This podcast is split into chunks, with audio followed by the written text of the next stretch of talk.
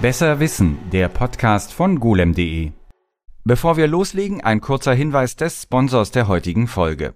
Bereit für etwas Neues? Dann schau mal bei New Work SE, dem größten beruflichen Online-Netzwerk im deutschsprachigen Raum vorbei. New Work glaubt an eine Arbeitswelt, in der Menschen sich selbst verwirklichen und ihre Potenziale entfalten können. Es geht darum, deine Zufriedenheit am Arbeitsplatz zu steigern. Werde auch du Teil von New Work SE, The Harbor for Xing, Kununu, OnlyFi und mehr. Klicke einfach auf den Link in den Show Notes, um alle weiteren Infos zu erhalten. Hallo und herzlich willkommen zu dieser Ausgabe des golem.de Podcasts zum Thema Browser Wars. Mein Name ist Martin Wolf und ich bin Podcastbeauftragter und Videoredakteur bei golem.de und sitze hier zusammen mit Sebastian Grüner und Oliver Nickel. Stellt euch doch mal vor, wir fangen mal mit Sebastian an. Äh, ja, ich bin Sebastian. Ich mache bei Golem den Open Source und Entwicklungsbereich und auch Browser und Webtechnik. Hallo, ich bin Oliver, ähm, bin Redakteur für größtenteils Hardware und auch ja, Windows und Software-Sachen, die halt mit Windows zu tun haben. Und wir haben uns schon mal im Vorgespräch kurz äh, darüber verständigt, mit welchen Browsern wir angefangen haben. Aber bei dir, Sebastian, weiß ich es gar nicht. Mit was, was, was war dein erster Browser? Also auf meinem ersten eigenen Rechner war es Firefox, aber ich, also ich habe ja mit, weiß nicht, mit 6 dann mal von einem Windows 95 gesessen, da gab es dann halt nur den Internet Explorer. Das war bestimmt keine schöne Erfahrung. Oder war es dir egal? Ich, mit 6, 7, dann guckst du dir, ich, kann, ich weiß nicht mal mehr, was ich mir da im Internet angeguckt habe. Dein erster Browser, Olli? Tatsächlich ähm, auch der Internet Explorer, so wie äh, wahrscheinlich bei vielen Leuten. Ähm, ich habe tatsächlich meinen ersten Rechner mit Windows 98, glaube ich, bekommen, soweit ich weiß. Den habe ich auch irgendwie mit meinem Vater zusammen selbst zusammengebaut. Ähm, und hab, da war dann natürlich schon Internet Explorer drauf und den habe ich weiter benutzt. Und ich kannte irgendwie nichts anderes. Also zumindest zu der Zeit, da war ich auch noch nicht so alt. Und, äh, wann bist du umgestiegen? Wann ist da? Ähm, ta tatsächlich habe ich zwischenzeitlich ähm, so 2005, 2006 mal Mozilla Firefox ausprobiert. Ähm, einfach nur, weil halt viele das benutzt haben und das halt so ein Ding war, was halt gerade groß geworden ist. Ähm, und da wollte ich das einfach ausprobieren, habe mir gedacht, okay, äh, probiere ich das auch mal aus. Aber ich fand das irgendwie nicht so gut. Bin wieder auf Internet Explorer umgestiegen, weil ich das auch irgendwie customized habe mit Skins und irgendwie Add-ons und so. Äh, kein Wunder, dass er so langsam war für mich, aber ähm, und später, als dann 2008 tatsächlich Google Chrome rauskam, bin ich dann wirklich auf Google Chrome direkt umgestiegen, weil ähm, ja, war das 2008? Auf jeden Fall in dieser Richtung. Ähm, und weil das war einfach wesentlich schneller als Internet Explorer, schon von Beginn an. Also als für mich gefühlt als mein Internet Explorer, genau. Aber ich glaube auch generell als Internet Explorer. Ich kann mich noch daran erinnern, dass viele Newsportale darüber berichtet haben, dass Google Chrome dem Internet Explorer halt in vielen Benchmarks und auch in JavaScript und so weiter halt haushoch überlegen ist. Ähm, und Firefox war damals auch noch irgendwie mehr eine Nische. Also es war eigentlich fast nur Internet Explorer da. Also meiner war irgendwas von AOL. Also was mit der CD mitkam. Oh Gott. Da war irgend, ja, irgend sowas Internetbrowser-mäßiges war dabei, aber ich glaube, das war irgendwas Spezifisches. Aber wir gehen ja auch weiter zurück.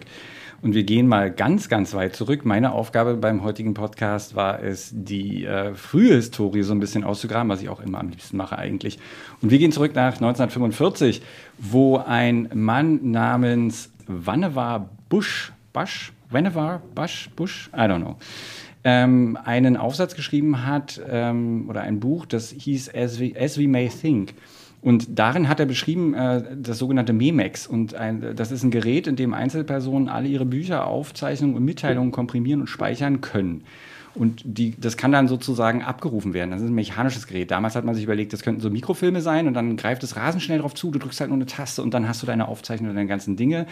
Und das ist wie so eine Art persönliches Ablagesystem, das das Gedächtnis ergänzen soll.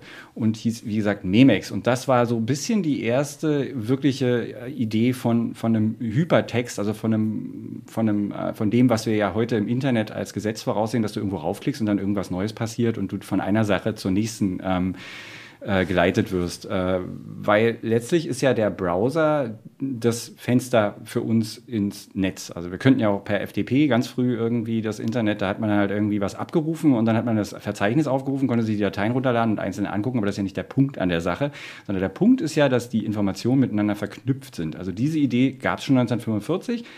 1963 gab es dann als erstes zum ersten Mal die, den, auch wirklich den Begriff Hypertext und Hypermedien. Auch schon 62 fang, fing Doug Engelbart, äh, das war ein Forscher äh, am Stanford Research Institute, ähm, an, an so einem System zu arbeiten, das halt später relativ berühmt wurde, weil es ganz viele Sachen vorweggegriffen hat. Das, da hat er aber ewig dran gesessen mit seinen Leuten und das ist erst 1968 fertiggestellt worden.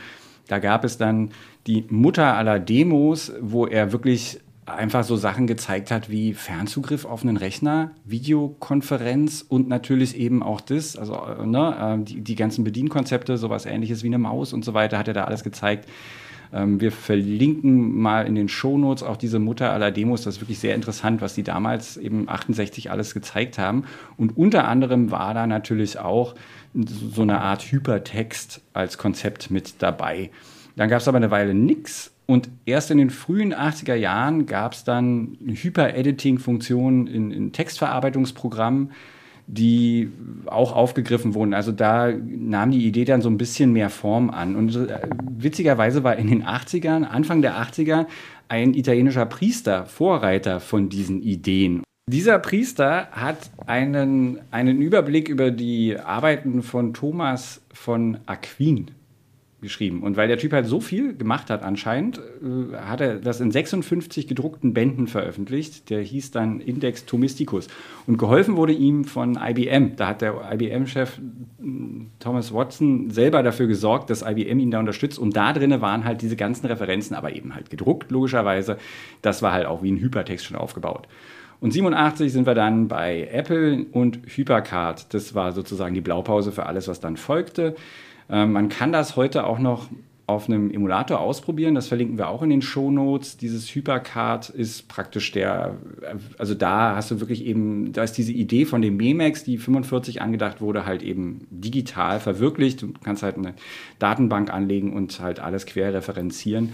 Und das kannte natürlich der, ähm, ich würde jetzt mal sagen, Erfinder des World Wide Web, Tim Berners-Lee auch. Der war Wissenschaftler am CERN ähm, und der hatte sich 1989 mit einem Hypertext-Projekt beschäftigt und hat einen Prototypen veröffentlicht, der eigentlich damals nur gedacht war, um Physiker und Physikerinnen zu verknüpfen, also um denen es einfacher zu machen, mit Daten zu arbeiten. Und das nannte er dann World Wide Web und hat damit den oh Startschuss oh gegeben. Ja.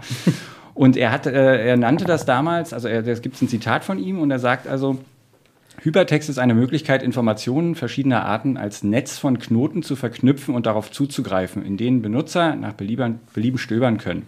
Potenziell stellt Hypertext eine einzige Benutzerschnittstelle für viele große Klassen gespeicherter Informationen bereit, wie beispielsweise Berichte, Notizen, Datenbanken, Computerdokumentation und Online-Systemhilfe. Ein Programm, das Zugriff auf die Hypertext-Welt bietet, nennen wir Browser. Das ist, was er gesagt hat und äh, so wurde es dann auch. Das hat er 1990 gesagt und hat dann auf einem ähm, Next-Computer, also dem das Next war ja die Firma, die der Apple-Gründer Steve Jobs dann irgendwie ins Leben gerufen hatte und die in äh, wissenschaftlichen Kreisen recht verbreitet waren. Und darauf hat er am CERN diesen Browser geschrieben, der auch World Wide Web hieß. Das World Wide Web war eben nicht nur äh, der Browser, der zum Angucken diente, sondern der, damit konnte auch editiert werden. Und er hat auch auf seinem Rechner seinen ersten Server, ja. Er hat tatsächlich auch ähm, später den Browser dann umbenannt in Nexus, soweit ich weiß. Ja. Weil das viel zu verwirrend war, weil World Wide Web mit World Wide Web äh, also der drauf Browser. zugreifen, genau, der Browser hieß dann Nexus. Und der, genau, es hieß alles World Wide Web, das war total verwirrend. Äh, und deswegen hat er es dann irgendwann umbenannt. Okay. Ja. Dann sind wir, also jetzt noch in den 90ern, der, der historische Exkurs hat gleich ein Ende. Hm. Ähm, wir sind bei zustimmendes hm von Oliver Nickel aus der Seite, von der Seitenlinie. Äh, Viola WWW wurde ähm, dann äh, von Pei Huan Wei ähm, vorgestellt und der hat ähm, das gemacht, dass er sozusagen, also weil, weil ja dieses WWW oder dieser, dieses World Wide Web, äh, das lief halt eben nur auf diesen äh, äh Next-Computern. Und der hatte halt keinen Mac und äh, auch keinen Hypercard und auch keinen Next. Und deswegen hat er halt einfach eine eigene Version davon ähm, geschrieben und hat sich aber, der hat sich das Handbuch von Hypercard genommen und hat sich das durchgelesen, hat beschlossen, das muss es also alles können und hat halt dann für Unix äh, auf X-Terminal, also für X-Terminals, halt einen Browser geschrieben und der hieß Viola WWW. So, der, das hört sich jetzt nicht so wichtig an, ist aber tatsächlich der Punkt, an dem wir zum jetzigen Thema nämlich kommen. Diesen Browser hat Mark Andresen gesehen, der dann später Netscape gründete und hat sich dann überlegt, ähm, wie, das, äh, wie er das machen könnte und hat halt ähm, am National Center for Supercomputing Applications in den USA mhm. Mosaic mit einem Team äh, veröffentlicht, 1993. Und da ist halt das Besondere, dass der Browser, den er da gemacht hat, auch äh, multimediafähig war. Das heißt, man konnte sich Grafiken im Browser anzeigen lassen, was bis dahin nicht so einfach möglich war. Und dann hat er halt Netscape gegründet. Und jetzt sind wir im Jahr 1993 und jetzt noch die Frage, jetzt sind wir nämlich im, ähm, also bis hierhin war alles sehr friedlich. Alles, was wir bis genau. jetzt gehört haben, war wissenschaftliche Community, waren irgendwie Leute, die sich teilweise persönlich kannten und ne, so miteinander gearbeitet haben und alles. Bis 1993 war immer im September die Einschulung der neuen, äh, der neuen Studenten. Das heißt, die Leute, die äh, das Internet und damals das Usenet meistens benutzt haben, um zu diskutieren, die waren halt vorher alle schon da. Und dann kamen völlig neue Leute, die zum ersten Mal dieses Internet und damit auch das Usenet sozusagen benutzt haben und die keine Ahnung hatten, wie man sich benimmt. Mhm. Die waren vollkommen ahnungslos. Und die haben sich halt dann daneben benommen und ja, halt alles Mögliche äh, gemacht, was die anderen dann halt immer nervte. Und die wussten, aber jeder wusste, jeden September gibt es das. Im September 1993 wurde das Internet und auch das Usenet kommerziell zugänglich gemacht. Seitdem ist September. Ach so, okay. Und das ist der ewige September. Und äh, ja, 94 dann AOL. Und jetzt sind wir da, wo sich diese ganze Sache mit den Browsern anfing von einer Sache, die in der wissenschaftlichen Community benutzt wurde, in irgendwas zu verwandeln, was mit Geld zu tun hatte. Genau. So, und da übergebe ich jetzt Jetzt der Geschichtskurs ist vorbei. Ihr habt es wahrscheinlich, wie viele Minuten habe ich jetzt gequatscht? Ich frage mal die Technikerin, wie, wie viele Minuten? 15. Okay, 15. Ja, das. Wenn äh, das jetzt keine 15 Minuten waren, liebe Hörerschaft, dann haben wir rigoros Sachen rausgeschnitten. Bestimmt total interessante Dinge. Aber okay, wir machen mal weiter.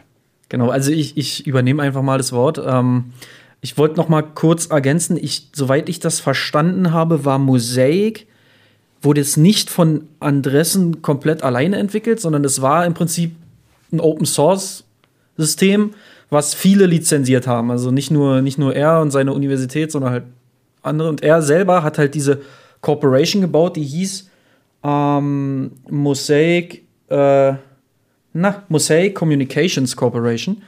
Äh, und diese Mosaic Co Communications Corporation hatte natürlich dann, als er der, seinen eigenen Mosaic Netscape-Browser. Ich glaube, Netscape Mosaic oder Mosaic Netscape hieß der Browser erst. Ähm, dann kam natürlich die Universität von Illinois, kam natürlich an und hat gesagt, okay, äh, was soll das? Warum baut ihr jetzt ein kommerzielles System, einen kommerziellen Browser mit unserem Namen sozusagen? Aber die haben den verkauft. Nee, sie lizenziert sozusagen. Also nee, aber ich meine, wieso kommerziell? Also haben sie den, hat Netscape den nee, sie wollten, sie wollten einen kommerziellen Browser bauen. Auf dem Mosaic-System, auf diesem Mosaic-Browser Also Mosaic ist von dem Andreessen eigentlich ein Forschungsprojekt der Uni gewesen. Ja, genau. genau. Richtig. Und der hat dann aber so, wie das bei Menschen an der Uni oft so ist, wenn sie ein bisschen Geltungsdrang haben, ich gründe das jetzt aus, weil damit kann ich ganz viel Geld verdienen. Weil wir genau. sind jetzt in der Phase, wo, ja. okay, jeder kann irgendwie zu Hause ins Internet und nicht nur an der Uni. Lass doch mal verkaufen. Und dann hat er den Code und den Namen genommen und das nicht nur über die Uni verteilt, sondern gesagt, so, das kann man übrigens nicht nur bei uns kaufen, sondern auch als Firma lizenzieren und weiterverkaufen. Ja, genau. Aha, genau. okay. Ähm, fanden die halt nicht so schön. Ähm, und deswegen hat er schlussendlich sein Unternehmen halt in Netscape umgenannt. Und der, der Browser hieß dann Netscape Navigator. Ich glaube, viele Leute kennen diesen Browser noch. Der war in den 90ern tatsächlich allgegenwärtig, würde ich ihr fast den mal meinen. benutzt? Also aus der alten, in der alten Zeit habt ihr ihn da, na gut, äh, ihr seid ein bisschen, ja, da lacht Sebastian. Tatsächlich? Aber ich meine, hast du ihn mal aufgemacht? Es gibt dieses tolle, ja. diese tolle Animation. Ja, also natürlich habe ich irgendwann, also halt in der, in der VM mal Windows 95 aufgemacht, den, den äh, Communicator angemacht, mir das angeguckt. Ähm, ist so ähnlich wie wenn, also egal was man heute auf Windows 95 anguckt. Das ist einfach, es wird Nein, so, aber es gab rechts oben ja. so ein kleines, ich glaube, das war wahrscheinlich ein eingebautes GIF, ähm, äh, wo wenn du, wenn du auf das Warten, also wenn du gewartet hast darauf, dass deine Seite geladen wurde, was du halt eigentlich die meiste Zeit gemacht hast, dann, dann drehte sich da sowas. Das hat der Internet Explorer auch gehabt. Wenn, der, wenn, wenn man sich tatsächlich auch den Ur-Mosaic und den Netscape Navigator schon in der Version 1.0 anguckt, dann sieht man tatsächlich Sachen, die man heute einfach auch sieht in Chrome und in Firefox und in Safari. Halt, du hast viele Icons, also du hast halt eine Leiste, wo du halt viele Icons hast, die halt mhm. nutzerfreundlich sind. Du weißt halt direkt, okay, damit speichere ich, damit lade ich, damit kann ich meine Seite refreshen. Und du hast sogar auch eine URL-Leiste, wo du deine URL einträgst. Das war in diesem Mosaic. Ähm, ich habe davon tatsächlich nur Bilder, ich habe das selber nie benutzt. Aber das sah tatsächlich alles viel, viel wissenschaftlicher, viel, viel technischer aus. Und das konnte natürlich die Allgemeinheit nicht wirklich sinnvoll benutzen. Ne? Also da kurzer Hinweis auf die Shownotes. Ähm, wir geben Links zu diesem Original www-Browser, der ist nachgebaut worden und kann in dem Emulator im Browser, im Browser ausprobiert werden. Und ebenfalls zu Viola www, äh, oder obwohl der ist, glaube ich, nicht als Dings da, aber auf jeden Fall der originale äh, World Wide Web Browser von mhm. äh, Berners-Lee, den verlinken wir, dass man den mal online ausprobieren kann. Das sieht auf jeden Fall ziemlich anders aus. Also auch ziemlich anders als der Netscape-Browser. Äh, aber jetzt habe ich euch unterbrochen. Die Kommerzialität, die Kommerzialisierung genau. geht weiter. Wir unterbrechen hier noch einmal für den heutigen Sponsorenhinweis. Bereit für etwas Neues? Dann schau mal bei New Work SE, dem größten beruflichen Online-Netzwerk im deutschsprachigen Raum vorbei. New Work glaubt an eine Arbeitswelt, in der Menschen sich selbst verwirklichen und ihre Potenziale entfalten können. Es geht darum, deine Zufriedenheit am Arbeitsplatz zu steigern. Werde auch du Teil von New Work SE, The Harbor for Xing, Kununu, OnlyFi und mehr. Klicke einfach auf den Link in den Show Notes, um alle weiteren Infos zu erhalten. Die Kommerzialisierung geht natürlich weiter. Netscape war natürlich nicht der, das einzige Unternehmen mit dieser Idee. Ähm, Enter Microsoft die natürlich damals schon riesig waren mit ihrem Windows-Betriebssystem, also Windows 3.1. Und nach Windows 3.1 kam eben das neue Windows 95 heraus, äh, 1995 tatsächlich. Äh, und mit Windows 95 hat Microsoft den Internet Explorer gebracht. Anfangs war das noch in einem kostenpflichtigen Bundle äh, mit drin, also dieses Plus-Pack, was 50 Dollar, soweit ich weiß, gekostet hat, was damals eine Menge Geld war, denke ich mal. Ähm, und dieser Browser war am Ende oder war Microsofts Antwort auf Netscape. Und dann gab es im Prinzip diesen Konflikt zwischen Netscape und, und Internet Explorer, weil das die beiden großen Browser waren, die im Verlauf der 90er Jahren halt genutzt wurden. Ähm, tatsächlich hat Microsoft auch ähm, später mit einem späteren Update von Windows 95 haben sie den Internet Explorer äh, frei zugänglich gemacht. Also sie haben dieses Paket sozusagen in Windows 95 integriert und dann konnte jeder, der Windows 95 benutzt, einfach auf den Internet Explorer klicken äh, und den benutzen. Hat natürlich einen riesigen Marktvorteil, weil Netscape Navigator was gekostet hat. Es hat Geld gekostet. klar, die wollen ja, wollten ja Geld machen. Äh, und Microsoft hat natürlich schamlos, sagten viele damals, äh, ihre Marktstellung ausgenutzt, um als führendes, äh, äh, als führendes Softwareunternehmen halt den eigenen Browser kostenlos an alle zu verteilen, an alle Leute. Und dadurch, dass anfangs war Internet Explorer tatsächlich weit unterlegen dem Netscape Navigator, also es war wesentlich schlechter. Trotzdem haben die Leute einfach den Internet Explorer benutzt, weil er halt einfach kostenlos war und er war da. Man musste nicht mal ins Internet gehen, um ihn runterzuladen oder irgendwas zu kaufen.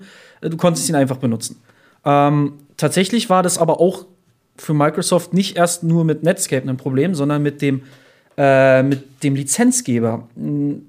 Internet Explorer hat tatsächlich, wurde lizenziert äh, von Spyglass.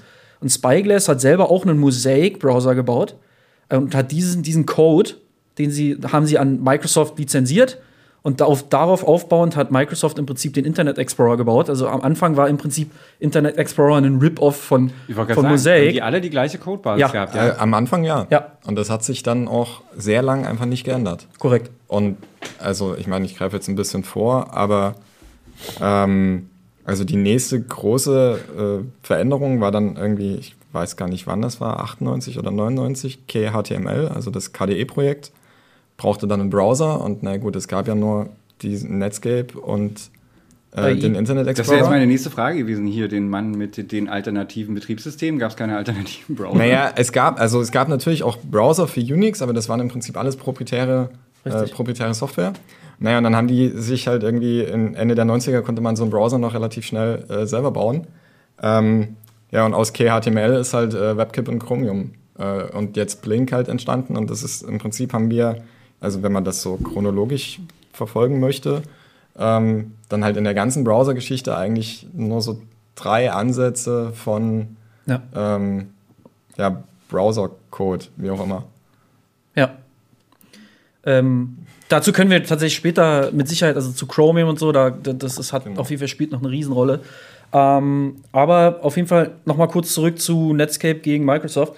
Ähm, Microsoft wurde dann letztendlich von Spyglass verklagt, ähm, weil sie gesagt haben, ja, warum, warum verkauft ihr euren Internet Explorer in, in, oder ihr bietet ihn kostenlos in, in, Windows an und deswegen kriegen wir gar keine Lizenziergebühren mehr.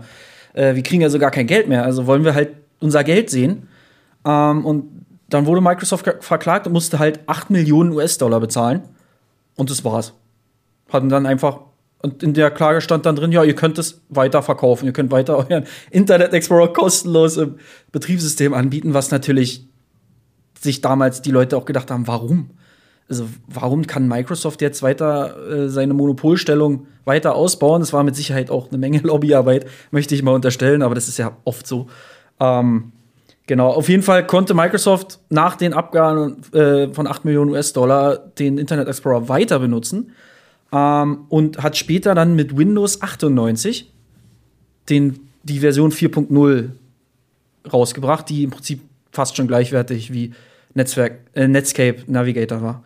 Äh, währenddessen war Netscape tatsächlich trotzdem noch erfolgreich, obwohl der Internet Explorer kostenlos war und wurde äh, da wurde natürlich dann wurden Unternehmen auf Netscape aufmerksam, unter anderem AOL, was du vorhin schon gesagt hast. AOL, der, der äh, Internet-Service-Dienstleister, der den alle kennen. Ich bin schon drin und so.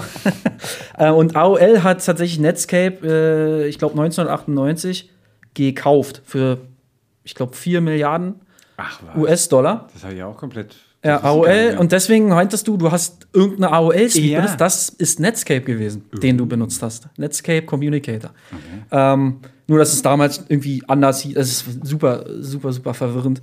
Aber ähm, und ja. ja, also der Deal war dann vorher immer noch, also für, für Netscape oder AOL war es dann durch diesen Deal deutlich leichter, den Browser wieder unter die Leute zu kriegen. Genau. Weil klar, okay, die kaufen Windows 95, wie komme ich ins Internet? Okay, mit AOL. Ähm, und dann kriegst du diese AOL-Installations-CD und die sagen dir dann, oh, wir haben hier diesen Browser. Ja. So, und dann hast du also zwei Anbieter, die du zwangsläufig einfach bei dir zu Hause hast. Ähm, Was war das für ein Geräusch? Wir müssen das erklären. Werte Zuhörerschaft, ähm, Sebastians Notebook hat ein Geräusch gemacht. Das ist korrekt. Das tut mir leid. Ich weiß es nicht. Ah, also stimmt, das ist ja auch nicht dein Das stimmt, ist ja auch nicht mein Notebook. Eine, wicht, eine wichtige Nachricht. Ja, ähm, dieser Browser. Aber und das ist halt dann dieser, dieser klassische äh, Browserkrieg, also das, was wir als Browser War bezeichnen. Genau. Was halt quasi zwei Marktmonopolisten. Ähm, Netscape hatte zur Hochzeit, bevor Windows 95 hochkam, hatten die 95, 98 Prozent Marktanteil ja. im Browser. Und das ist innerhalb von drei Jahren quasi auf fast null geschrumpft. Und dann hat AOL die gekauft und gesagt so, naja, okay, das, die Leute wollen ins Internet, die brauchen einen Browser, wir probieren das jetzt. Korrekt. Und haben, also ich meine, das war 98, haben die über 4 Milliarden US-Dollar ausgegeben. Das war vor der Dotcom-Blase, das ist eine unglaubliche Summe. Tatsächlich wurde das Unternehmen sogar für 10 Milliarden US-Dollar, habe ich gelesen, 10 Milliarden US-Dollar bewertet, was extrem viel Geld war damals. Mhm. Also, und interessanterweise war Netscape da trotzdem rein vom Wachstum her noch im Abstieg. Ähm, sehr, sehr komisch. Also ja, der, man hat schon gesehen, dass der Internet Explorer eine steile Kurve hatte, aber die war nicht so steil wie der Anstieg von Netscape, als sozusagen noch kein Internet Explorer gab. Und deswegen haben sie natürlich darauf spekuliert, okay, ja, es ist nur so ein, so ein Marktding. Wir, wir, wir kaufen, wir betten jetzt darauf, dass der Internet Explorer äh, halt irgendwann nicht mehr funktioniert. Wahrscheinlich liegt es eventuell auch daran, dass Microsoft nämlich noch eine andere Klage am Hals hatte. Und zwar hat die USA, äh, beziehungsweise ja, die Regierung hat Microsoft auf Monopolbildung verklagt. Das war 1998, soweit ich weiß. Das war riesig in den Medien. Ich kann mich leider nicht genug daran erinnern.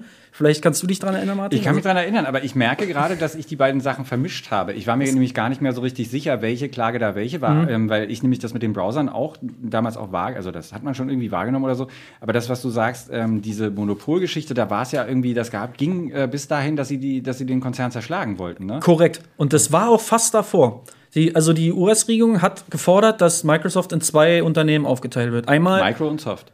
So im Prinzip Micro, wirklich, Micro und Soft, weil das eine Unternehmen sollte das Betriebssystem Windows weiterentwickeln, das andere halt so Applikationen und Software und halt Sachen, die halt einfach dediziert verkauft werden. Also für ähm. die, die das auch nicht wissen und da nicht dabei waren, also das Spannende und was dann letztendlich auch zu dieser Monopolklage geführt hat, ist ja nicht nur, dass du diese zwei quasi Monopolanbieter auf ihrem jeweiligen Bereich hattest, die einen Browser angeboten haben, sondern die haben sich auch technisch eine absolute Schlammschlacht geliefert. Mhm. Ähm, zu der Zeit war es quasi unmöglich, einen, eine standardkonforme Webseite zu bauen. Jeder, Daran kann ich mich erinnern. Jeder dieser beiden mm. Browserhersteller mm. hat natürlich einen Haufen Zusätze mm. äh, zu HTML, ähm, im Netscape zu JavaScript. Ähm, und äh, äh, Netscape hatte auch irgendwie diesen ganz früh schon diesen Deal mit Sun, dass sie äh, dieses Java-Plugin im Browser haben. Das heißt, du hast eine plattformunabhängige Ausführumgebung für Anwendungen. Die klassische äh, Middle-Layer-Software. Mhm. Ähm, und Microsoft hatte da absolut Angst davor. Ja. Das heißt, sie haben ihren Browser extrem tief in das Desktop-System integriert. Und jeder, der, naja, quasi Desktop-Anwendung bauen wollte, aber schon Webtechniken benutzen konnte oder andersrum, hat dann für den Internet Explorer entwickelt. Und die anderen halt ihre Java-Anwendung für Netscape. Daran kann ich mich erinnern, dass Microsoft behauptet hat, äh, der, der, der Internet Explorer sei irgendwie integraler Bestandteil des Betriebs. Das sei, war eine Argumentation, sei integraler Bestandteil des Betriebssystems, wo ich, dann, wo ich damals gedacht habe, ey Freunde, vor zwei Jahren gab es den doch noch gar nicht. Ja. Also ich meine, wie integral kann er wohl geworden sein in der Zeit? Aber Tatsächlich hat auch Netscape, also wie du schon sagtest, der Netscape Navigator 4.0 oder so, hatte, war der erste Browser, der JavaScript benutzt hat. Das, was man heute immer noch benutzt, natürlich in einer moderneren Form. Aber der erste Browser, der JavaScript benutzt, was im Prinzip am Ende die Zukunft ein bisschen des Internets ist, ist total interessant. Ähm, auf jeden das Fall. Das ist sozusagen, das ist fernab von dem, also nur mal jetzt für die Leute, die gar keine Ahnung von oder weniger Ahnung davon haben. Ich, ich versuche es laienhaft zu machen und ihr mhm. korrigiert mich, okay? Also am Anfang haben wir HTML, haben wir diesen einfachen, wie wir es nennen, Hypertext. Ähm, genau. Äh, da gibt es einen Link, da kann ich raufklicken, der führt mich zu einer neuen Seite. Da gibt es ein Bild oder man kann wahrscheinlich sogar ein Video einbauen oder eben andere Multimedia-Inhalte. Video wird schon schwierig bei HTML, aber Okay. Also HTML ist im Prinzip. Na okay, du könntest es einbauen wahrscheinlich, indem du sagst, äh, es wird heruntergeladen. Du hast im Prinzip eigentlich eine, eine, eine Vorlagen- oder Mustersprache, mit der du im Prinzip Überschriften, Schriftgrößen, Stimmt, Farben genau, definieren kannst. Genau. Und Bilder ist sozusagen das Maximale der Dinge. Also so. du hast sozusagen einen Link gehabt zu einem Server. Und dann hast du praktisch Bild wie eine Art Word-Dokument, aber eben ein bisschen aufgepimpt durch diese, oder massiv aufgepimpt und der ganze Punkt daran Korrekt. ist ja, dass du halt sozusagen hin und her springen kannst und dich äh, und, und eben zusätzliche Inhalte einbetten kannst. So, und das, was Sebastian gerade gesagt hat mit dem Java bzw. JavaScript, genau. ist ja dann auch, JavaScript, weil genau, das sind, also es gab da diese riesige Ankündigung von Sun zu Java. Also diese neue tolle Programmiersprache, die alle Probleme, die C und C++ heute noch haben mit der Speicherverwaltung und allem und die Plattformabhängigkeit sollte das mit einmal lösen. Ich kann mich daran erinnern, als sie es angekündigt haben, haben sie gesagt, das läuft bis hin zur Kaffeemaschine auf allem. Richtig. Inklusive der Kaffeemaschine. Ähm, ja. Und die brauchten ja, also gut, die hatten irgendwie diese mit Solaris ein kleines quasi Nischenbetriebssystem, sehr teuer, große Server, Forschungseinrichtungen, Leute auf ihren S, äh, äh, Silicon Graphics also Workstation. als Firma. Ja, ja, so mhm. als Workstation. Und dieses Java, das musste ja dann quasi, wenn du das verkaufen willst, unter die große Masse bringen. Die Sprache muss ja erfolgreich werden. Und dann haben die diesen Deal mit ähm, Netscape gemacht. Wir bringen Java in den Browser. Mhm. Ähm, und das war noch bevor Windows 95 richtig groß war. Und Microsoft war dann so, äh, okay, die haben jetzt ein Middle Layer, plattformunabhängige Anwendungen, Grafiken. Die nehmen, uns, Videos, die nehmen uns das Betriebssystem weg. Genau, die nehmen Weil uns du könntest das, das ja alles im Browser laufen lassen, du kannst Programme im Browser ausführen. Also ich meine, gut, damals mit den CPUs waren es wahrscheinlich jetzt keine tollen Programme, aber du konntest eben Dinge Vor machen. allem mit dem Internet, ne? Also das war ja super langsam. Es war ja sogar schwierig, ein Bild hochzuladen du, ähm, runterzuladen. Eine der ersten Dinge, die ich in diesem Internet heruntergeladen habe, waren ähm, äh, ROMs von alten Spielkonsolen. Natürlich äh, zutiefst illegal. Ja, komm, da verziehst du das Gesicht, aber damals, also das waren halt kleine Inhalte, die man damals runterladen konnte und die ja. waren halt 60k groß. Also wenn du dann in Java irgendwas geschrieben hättest, was auf deiner CPU irgendwie so einen Code ausführt und du halt so einfache kleine Dinge hast, die du dann drin emulierst, muss ja mhm. jetzt nicht irgendwie ein ROM sein, dann kann das schon auch cool sein. Und dann nimmst du natürlich Microsoft irgendwie was weg wahrscheinlich. Beziehungsweise haben die sich wahrscheinlich gedacht, na, das wird jetzt, das äh, wird ja jetzt auch mehr mit den CPUs. Ne? Tatsächlich wurde Microsoft auch fast alles weggenommen. Weil diese, also wo wir bei dieser Klage waren, dass der, die, die USA im Prinzip Microsoft verklagt haben auf Monopolbildung, ist durchgegangen tatsächlich. Mhm. Aber das waren zwei Jahre später, also erst 2000. Und 2000 wo, hat tatsächlich die Regierung gesagt, ihr seid Monopol, ihr müsst euch aufspalten. Aber es ist daraus nichts geworden. Microsoft hat nämlich Revision eingelegt und dann haben sie im Prinzip, haben sie am Ende verhandelt, dass eine mildere Strafe äh, durchgeführt wird und das Microsoft musste sich am Ende halt nicht ausspalten. Was natürlich für Netscape äh, ein Riesenproblem war, weil äh, zu der Zeit war Netscape tatsächlich schon, also 2002 ungefähr hatte Netscape noch 10% Marktanteil von irgendwie vor 10 Jahren 95% Also im Prinzip haben sich einfach die Plätze getauscht. Der Internet Explorer hat sämtlichen Traffic geklaut, äh, hat sämtlichen, äh, sämtlichen Marktanteil geklaut von Netscape weil es einfach kostenlos war und irgendwann genauso gut wie, äh, wie Netscape. Aber Sebastian ne? hat doch gerade gesagt, Netscape hatte Java. Java. Ja, aber das Ding ist ja, also ähm, im Prinzip haben die einen Abwehrkampf geführt, relativ verzweifelt. Hm. Also die haben, also klar, so Ende 94, Anfang 95, 95 kam dann nicht nur Java, sondern JavaScript, eine dynamische Sprache, mit der du die Webseite, also diese, diese Markup-Sprache dynamisch verändern kannst. Das ist nicht ein anderes Programm, was in Java geschrieben ist, sondern das verändert die, Web, das verändert die Webseite, die du anguckst. Ähm, und die waren einfach geil aufgestellt, aber gegen diese Marktmacht von Windows ich könnte mir auch vorstellen, ist halt einfach keiner, keiner angekommen. Und das, die haben wirklich probiert, also mit dem Verkauf an AOL. Ähm, und was dann schon für die Zeit wahrscheinlich eher sehr verzweifelt war, die haben den Code vom Navigator, von der Rendering Engine als Open Source veröffentlicht. Korrekt. Mit der Idee, wenn wir die Open Source Community benutzen, wenn andere dazu beitragen können, wenn eben nicht nur Microsoft bestimmt, wie eine Webseite aussehen muss, weil der Renderer ja vorgibt, was er kann und was nicht, sondern wenn die Leute, die Webseiten bauen, Funktionen, die sie selber für die Webseite haben wollen, bei uns einbauen können, sind wir wiederum im Vorteil, weil wir den Anwendungsentwicklern was geben. Genau. Aber die Menge an Entwicklern zu der Zeit und die Menge an naja, Webseiten und was sie konnten, war damals einfach nicht groß genug. Ich, daran kann ich mich nämlich erinnern, das wollte ich vorhin schon sagen, ähm, die Leute, die ich kannte, die an Webseiten programmiert haben, die sind verrückt geworden. Hm. Also du hattest dann irgendwie äh, mehrere Standards. Also es ist ja auch nicht so, dass der Internet Explorer, was weiß ich, drei alles konnte, was vier konnte logischerweise und andersrum. Und äh, wenn du eine Seite, also du musstest davon ausgehen, dass die Leute ja auch nicht jetzt andauernd ihre Browser updaten, ähm, beziehungsweise genau. überhaupt wissen, dass man sowas machen könnte oder sollte. Also selbst updatende Software und sowas, also war jetzt auch nicht wirklich äh, Standard. Und dann hast du halt für, weiß ich nicht, fünf Browser inklusive, also ne, Version, musstest du den Code anpassen und jedes Mal gucken, ob es dann auch äh, funktioniert, ob es dann auch läuft. Genau, es ist tatsächlich auch so, also wenn die Entwickler haben sich dann natürlich auch für das System entschieden, was dominant ist, ne? Und Windows 98 und später Windows ME etc. war halt bei Endkunden absolut, so wie heute, absolut äh, ganz oben. Ähm, jeder hat Windows benutzt und deswegen war es einfach lukrativer für ein Betriebssystem zu entwickeln, was halt jeder benutzt. Ähm, tatsächlich würde ich auch sagen, JavaScript und so war weit vor seiner Zeit. Das Internet war einfach viel zu langsam für dynamische Webseiten. Das war, äh, würde ich sagen, also aus meiner eigenen Über welches Jahr Meinung. Wir da? Also, das ist also, so die 90er ungefähr. Ah, ja, also JavaScript ja. ist äh, 95 rausgekommen, 96 ja. war das dann tatsächlich benutzbar. Du kannst die äh, Browser halt in der Windows 95 VM, kannst du den Netscape mit JavaScript mit einer äh, Runtime runterladen. Du kannst dir JavaScript-Webseiten angucken, du kannst Java-Applets laden.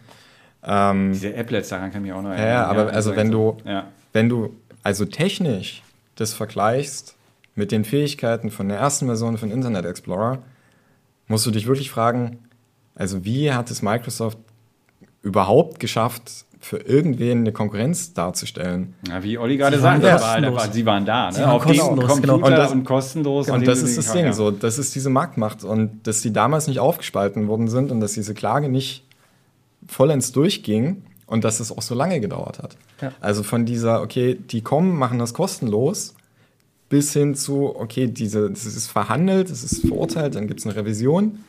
Das hat Jahre gedauert und in diesen sechs, sieben Jahren ja, was ich schon meinte, war der Netscape dann in so einem völlig verzweifelten Abwehrkampf mit Händen und Füßen und die haben es einfach nicht geschafft. Mhm. Sie haben tatsächlich auch irgendwann versucht, also AOL hat versucht, beziehungsweise haben es sehr lange gemacht, bis 2008 tatsächlich, den Netscape Navigator in Netscape Communicator, der super tollen ja. Software Suite, wo halt auch ein Kalender drin war ja. und ein Mail-Programm. Ja. Also im Prinzip eine Konkurrenz zu Office, wenn man so will. Ähm, das halt zu bundeln zusammen mit dem Netscape Navigator, dass du halt einfach einen Mehrwert siehst in dem, was du in der Software Suite. Und ähm, zum Thema Open Source ist tatsächlich super interessant. Die, dieser Quellcode, der Open Source gestellt wurde, die, das Unternehmen oder die Organisation, die äh, die AOL da ausgegründet hat, hieß Mozilla. Und Mozilla kennen wir heute noch. Äh, die wurden später sozusagen von der Organisation zur Mozilla Foundation. Und ähm, basierend auf diesem Netz Escape Code haben sie am Ende Mozilla Firefox und Mozilla Thunderbird gebaut. Also auf dem, basierend auf dem Code von Netscape Communicator, dieser Suite, wo auch ein Mail-Client mit drin war. Und da konnte man dann theoretisch halt den heutigen Mozilla Thunderbird und heutigen Mozilla, äh, Mozilla ähm, Firefox halt kreieren. Und das ist im Prinzip eins der Überbleibsel von Netscape. Die, die, tatsächlich ist dieses Unternehmen auch noch gar nicht tot. Das ist, ist super interessant, weil ähm, bis 2008, wie gesagt, haben sie noch ihren Netscape gebaut, Netscape Communicator. Und ist, ich habe auch den Artikel auf golem.de noch gefunden, 2008. Die letzte Version von Netscape, äh, ich glaube Version 9.0.0.6, war im Prinzip hieß nochmal Netscape Navigator, wahrscheinlich um die Nostalgie-Feelings äh, wieder hochzuholen. Da oder war so. das ja auch schon zehn Jahre her. Ja, das ist genau. Also niemand kannte das mehr. Also ich kannte das nie überhaupt gar nicht. Also das sagte mir nichts. Ähm, und, und da haben sie tatsächlich dann wirklich, dieser, dieser Netscape Navigator war einfach nur eine Plattform, um Leute von Netscape Navigator auf Mozilla Firefox umzusiedeln. Das war sozusagen, ja, hier könnt ihr sozusagen ganz einfach auf Mozilla Firefox kommen. Wir haben hier einen Link und ähm, das ist halt ein super toller Browser, nehmt den. Äh, ja, es genau. ist ja auch nicht alles äh, äh, mies ausgegangen. Ne? Also ich meine, heute haben wir ja, ich muss mal kurz eine, eine Absch ich möchte nur eine kurze Abschweichung machen. Also wenn ich jetzt heute, weil, weil du sagst, äh, das war, das war so ein Ding, was die Leute locken sollte, irgendwas anderes, also eigentlich dann den Firefox runterzuladen. Mein, also Microsoft hat all das probiert und hat irgendwie äh, äh, wirklich alles in die Schlacht geworfen, was sie machen konnten. Standen kurz vor, der, äh, vor dem Split und ein, aber und heute hat aber trotzdem dieser Internet Explorer, der dann irgendwann ja Edge wurde, ja. immer noch den Ruf, dass du machst ihn einmal auf, um einen anderen Browser runterzuladen. Also das, das ist das, was du damit tust. Oder? Das ist tatsächlich. Also ich mein, und das ist schon echt bitter, dass Microsoft mhm. trotz all dem am Ende einerseits haben sie es nur dadurch geschafft, dass sie es, dass sie es im Betriebssystem so verankert haben, dass nur Leute, die wirklich keine Ahnung hatten, dann einfach sich dachten, na, das ist es wohl mit diesem Internet und trotzdem das nicht ausgereicht hat. Naja, das Spannende ist tatsächlich, dass ich sagen würde, Microsoft hat sich einfach zu sehr auf dieser Monopolstellung und dieser gewonnenen Klage einfach ausgeruht. Die haben dann einfach sehr lang nicht mehr in neue Webtechnik investiert. Mhm. Auch mit, wahrscheinlich mit der Idee, na gut, sie haben dann .NET und irgendwie Desktop-Plattformen und wir sind ja eh Marktmacht, wer soll uns irgendwie da runterkanten? Ähm, was halt zu einer Stagnation des Webs an sich geführt hat. Und das hat den halt dann letztendlich einfach so den, den Zahn gezogen, weil parallel dazu hattest du halt ähm, dann eine Community von Leuten, ähm, die nicht nur den, den Firefox entwickelt haben, sondern als der, der Firefox dann das erste Mal rauskam als stabile Version, als Browser, den du runterladen und benutzen konntest, das war 2002 oder 2003, ähm, da gab es eine Community von Menschen weltweit, die haben dann einfach eine Marketingkampagne quasi per Crowdfunding selbst finanziert. Da gab es in der FAZ ganzseitige Anzeigen, lade bitte den neuen, tollen, besseren Browser herunter. Wir stehen dafür. Und dann halt irgendwie hunderte Namen darunter, die diese Anzeige finanziert haben. Und das war halt weltweit so in, in mehreren. Hat funktioniert. Olli hat's gemacht. ja, und plötzlich war das dann so, okay, alle reden davon. Äh, und das hat tatsächlich innerhalb weniger Jahre dazu geführt, dass dieser Internet Explorer von seiner, von seiner Marktmacht weggekommen ist. Ja. Und der dann folgende Zeitraum, die nächsten fünf, sechs Jahre, es ist dann quasi Browser Wars 2.0, ja. ist dann der Abwehrkampf von, von Microsoft mit dem Internet Explorer ähm, gegen Mozilla. Browser War 2.0 ist auch ein bisschen anders, weil die Welt ist ja nicht mehr so wie vor 20 Jahren. Ähm, und heute sind Browser einfach alle kostenlos. Das Internet ist halt omnipräsent. Alle wissen, wo man halt irgendwas herbekommt. Und natürlich, durch eine riesen Marktwacht hat Google natürlich, wenn sie auf ihrer Startseite und überall halt verbreiten, dass Google Chrome der beste Browser ist. Und damals war natürlich im Vergleich zum Internet Explorer, der auf MS HTML basiert, also was im Prinzip so eine proprietäre Microsoft HTML-Sache war, die tatsächlich auch noch bis Windows 8 haben sie noch MS HTML benutzt mit Microsoft Edge, dem ersten Microsoft Edge für Touch-Screens. Äh, ähm, ist natürlich grandios gescheitert, genauso wie Windows 8, meiner Meinung nach. Ähm, weil ich benutze meinen Zoom immer noch gerne. Ja, also Microsoft hat komplett aufs falsche Pferd gesetzt, so indem oft? sie halt äh, so oft. total, ja. Ähm, also man, fragt, man, fragt, sich, wie dieser Konzern äh, äh, trotz alledem irgendwie immer wieder überlebt hat. Es gibt so viele, so viele derart gescheiterte. Ich meine, Google hat auch einen Haufen Zeug, was sie irgendwie was scheitert oder was man eigentlich. Ja, aber, aber nicht.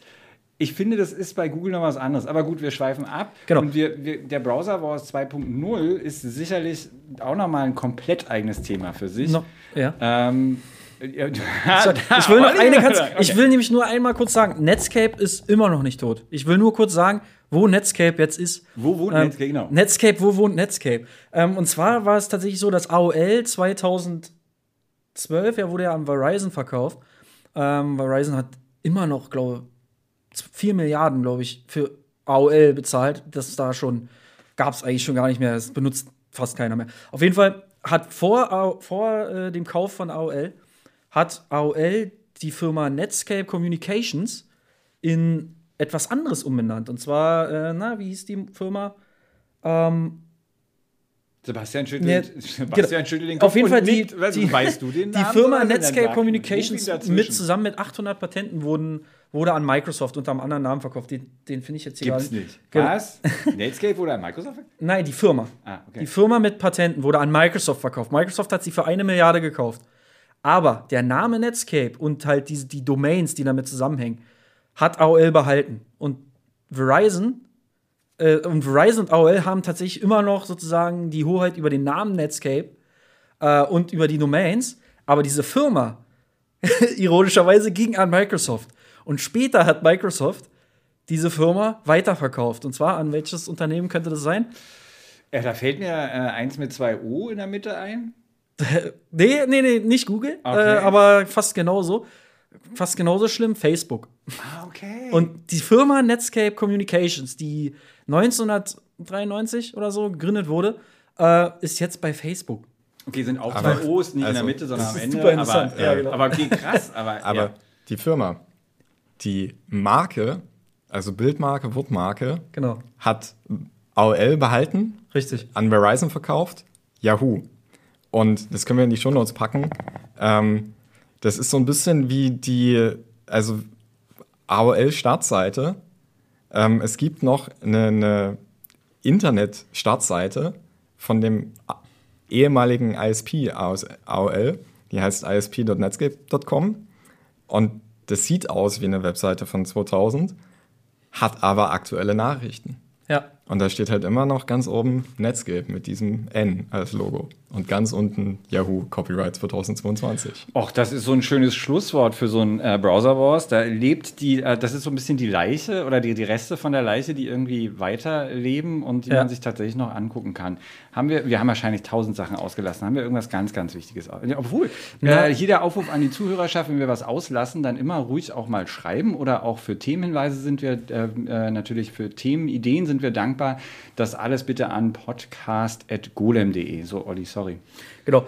Ich wollte nur sagen, dass ironischerweise Microsoft Edge, der neue Browser, einfach auf demselben Framework basiert wie Chrome, weil sie haben aufgegeben. Microsoft hat einfach aufgegeben, sie haben ihr proprietäres System einfach vernichtet. Jetzt im November kam die News auf golem.de, dass sie jetzt auch den Internet Explorer endgültig äh, entfernen wollen. Es ist wie so ein Zombie, der nicht sterben will. Äh, also, Zombie ist auch dazu, also ja, ja der Desktop-Browser, also auf den kleinen Systemen. Und also der letzte Internet Explorer 11 wird jetzt mit dem noch unterstützten Langzeit, Long-Term und auf diesen Kassensystem und Serversystem wahrscheinlich noch bis mindestens 2025 oder bis 2027 sogar noch offiziell supported. Mhm. Ich weiß nicht genau, was lernen wir daraus? Na, man Frage, sollte sich nicht auf seinen Lorbeeren ausruhen, ja, so wie Microsoft. Ja, zum einen das, also zum anderen, naja, also Browser Wars 3.0 jetzt mit Chrome und Chromium. Ja. Weil, ich meine, wer benutzt heute außer auf Arbeit noch Laptops oder in der Schule? Also die Mobilplattform ist halt das, was existiert und viel wichtiger wird. Und naja, da gibt es halt Android mit Google Chrome und WebKit mit Safari. Und das sind dieselben Argumente wie vor ja, über 20 Jahren. Der Safari-Browser wird laut Meinung vieler Entwickler angeblich stiefmütterlich behandelt, nicht weiterentwickelt, weil Apple möchte, dass man native Apps benutzt, lässt aber keine anderen Browser-Engines zu. Das heißt, absolute Monopolstellung. Und Google nutzt halt die Verknüpfung von dem Android-Trademark mit dem Browser dazu aus, dann Chrome zu pushen. Ein bisschen, genau, es ist ein bisschen dasselbe wie früher. Ja. Jeder hat seine Plattform und baut da sein proprietäres System drauf. Du meintest vorhin auch, dass Samsung zum Beispiel mit seinem Tizen-Browser, heißt es Tizen? Äh, Samsung-Browser heißt Ja, der ja. Samsung-Browser, dass der irgendwie einen Marktanteil von 10% hat, weil so viele Leute ein Galaxy Note benutzen. Ah, okay. Aber Oder ein Galaxy, halt Galaxy auf äh, Chromium. So, ja. Um, genau. um okay. diese Sendung zu beenden, welchen Browser ihr auch immer benutzt, ähm, ihr nutzt ihn bitte dafür, dass ihr golem.de ansurft, wo ihr Nachrichten zu IT, Technologie, Browsern, und äh, den damit verknüpften Gerichtsprozessen natürlich aus erster Hand äh, von uns und von den Kollegen Oliver Nickel und Sebastian Grüner, denen ich äh, für diese schöne Sendung danke, erfahren könnt. Und wie vorhin schon erwähnt, podcast.golem.de für Themenhinweise, Blumensträuße und ähm, alles andere. Und damit würde ich sagen, ist die Sendung beendet.